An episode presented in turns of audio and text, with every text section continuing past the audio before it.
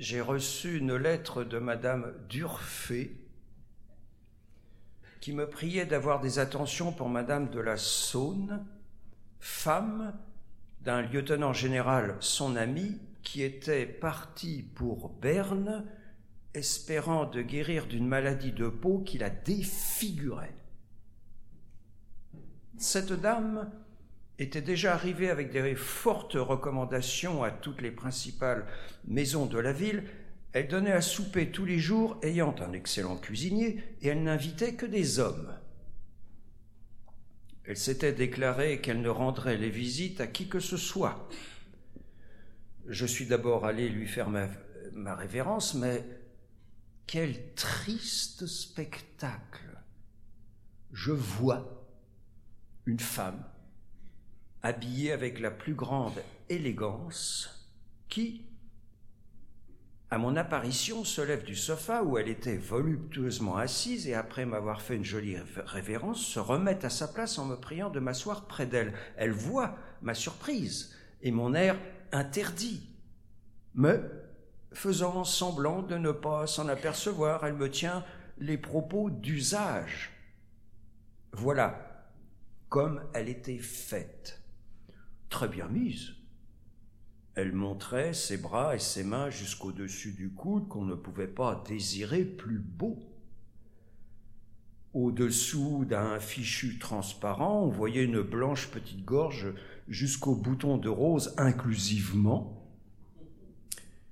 Sa figure était épouvantable. Elle n'excitait à pitié qu'après avoir fait horreur. C'était une croûte noirâtre, affreuse, dégoûtante, un amas de cent mille bulbes qui composait un masque qui lui allait du haut du cou jusqu'à l'extrémité du front, euh, d'une oreille à l'autre. Euh, son nez n'était pas visible, on ne voyait enfin sur son visage que deux beaux yeux noirs et une bouche sans lèvres qu'elle tenait toujours entr'ouverte pour montrer deux râteliers incomparables et pour parler avec un style très agréable, assaisonné de pointes et de plaisanteries du meilleur ton. Elle ne pouvait pas rire, car la douleur causée par la contraction des muscles l'aurait fait pleurer, mais elle paraissait contente de voir rire ceux qui l'écoutaient. Malgré son pitoyable état, elle avait l'esprit gai et orné, le ton et la politesse de la noblesse parisienne. Son âge était de trente ans, et elle avait laissé à Paris trois enfants en bas âge, mais tout à fait jolis.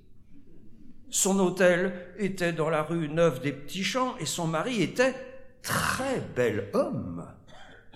Il l'aimait à l'adoration. Et il ne s'était jamais séparé de lit. Hein? Tous les militaires n'auraient pas pu avoir son courage.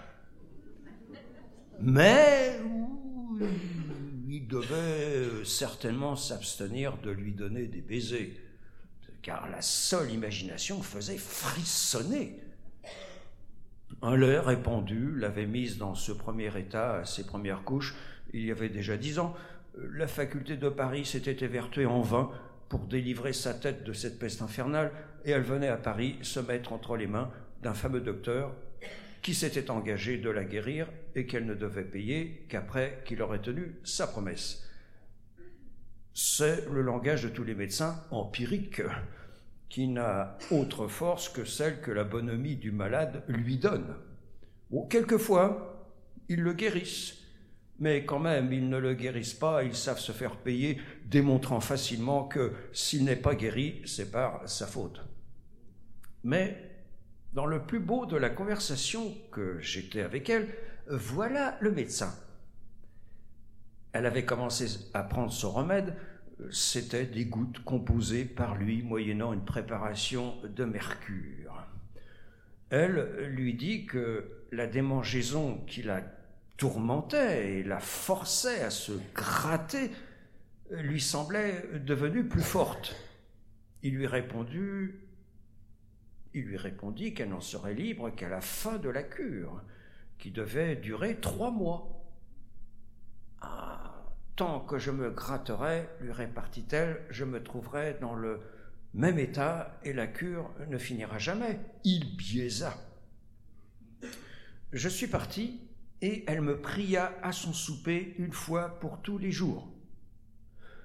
J'y suis allé le même soir et je l'ai vu manger de tout avec grand appétit et boire du vin. Le médecin ne lui avait rien défendu. J'ai prévu et deviné qu'elle ne guérirait pas. Elle était gaie et ses propos amusèrent toute la compagnie. J'ai très bien conçu qu'elle pouvait s'accoutumer à voir cette femme-là euh, sans se sentir rebutée. Quand j'ai confié à ma bonne toute cette histoire, elle me dit que malgré sa laideur, cette dame pouvait, par son caractère, rendre amoureux des hommes, et j'ai dû en convenir.